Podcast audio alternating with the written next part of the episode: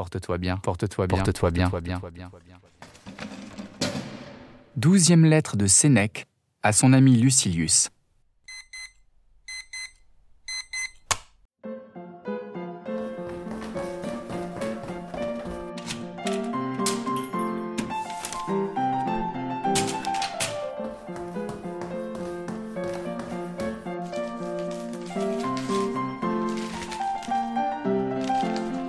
Mon cher Lucilius,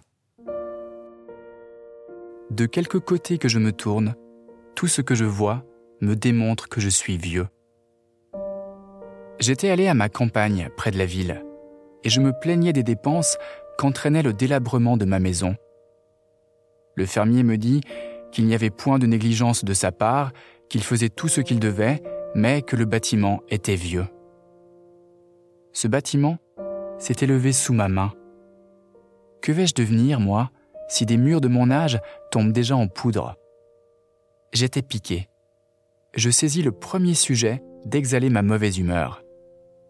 On voit bien, dis-je, que ces platanes sont négligés. Ils n'ont plus de feuilles. Quelles branches noueuses, rabougries, quel tronc affreux et rongé de mousse. Cela n'arriverait pas si on prenait soin de les déchausser, de les arroser. Lui, de jurer par mon bon génie qu'il y fait tout ce qu'on peut y faire, qu'il ne met aucun soin, mais qu'ils ont un peu d'âge. Entre nous, c'est moi qui les avais plantés, qui avais vu leur premier feuillage. Me tournant vers l'entrée du logis, Quel est, dis-je, ce vieux décrépit très bien placé là au seuil de ma porte, car il s'apprête à le passer pour toujours Où as-tu fait cette trouvaille? Le beau plaisir d'aller enlever les morts du voisinage. Vous ne me reconnaissez pas?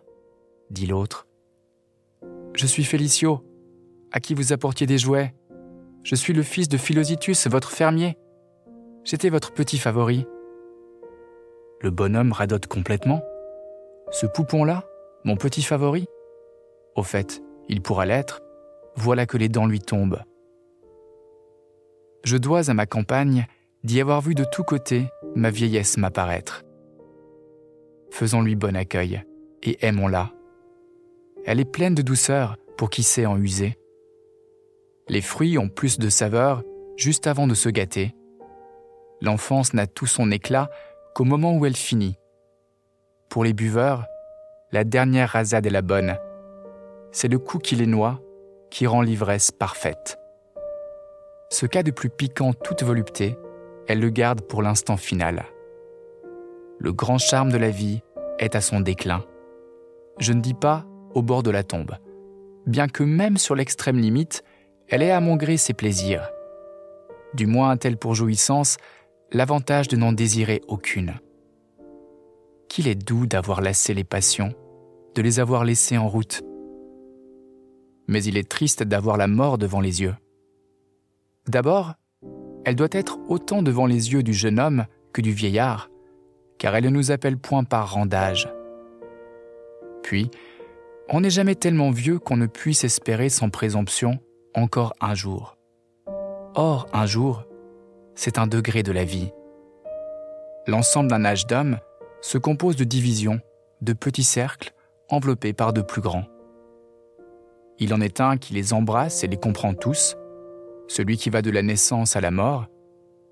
Tel cercle délimite les années de l'adolescence, tel autre enferme dans son tour l'enfance tout entière, Vient ensuite l'année, qui rassemble en elle tous les temps qui multipliés forment la vie. Une moindre circonférence borne le mois, une bien moindre encore le jour.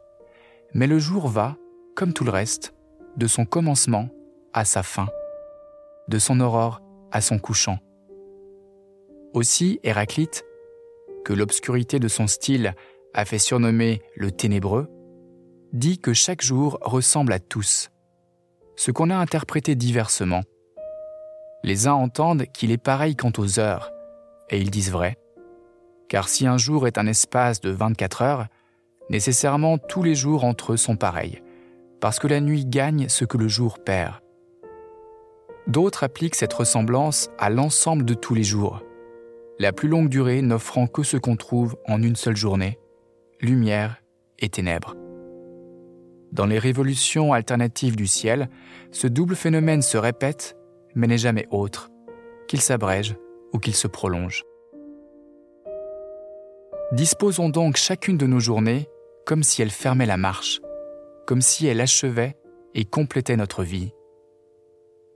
Pacuvius, qui avec le temps fit de la Syrie son domaine, après avoir présidé lui-même aux libations et aux banquets de ses propres funérailles, se faisait porter de la table au lit aux applaudissements de ses amis de débauche et l'on chantait en grec au son des instruments Il a vécu, il a vécu.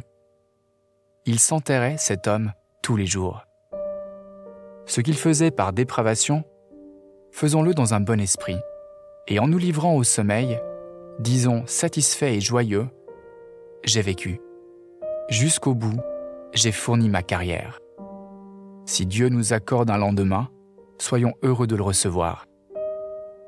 On jouit pleinement et avec sécurité de soi-même quand on attend le lendemain sans inquiétude. Qui dit le soir ⁇ J'ai vécu ⁇ peut dire le matin ⁇ Je gagne une journée. Mais il est temps de clore ma lettre. Quoi? Dis-tu Elle m'arrivera sans la moindre aubaine? Ne crains rien, elle te portera quelque chose. Quelque chose, ai-je dit Beaucoup même. Car quoi de plus excellent que ce mot que je lui confie pour te le transmettre Il est dur de vivre sous le joug de la nécessité, mais il n'y a nulle nécessité d'y vivre. Et comment y en aurait-il De toutes parts s'ouvre la liberté, des voies nombreuses, courtes, faciles. Rendons grâce à Dieu. On ne peut retenir personne dans la vie. Point de nécessité que l'homme ne puisse fouler aux pieds. Il est d'Épicure, dis-tu, ce mot-là. Pourquoi donner ce qui n'est pas à toi?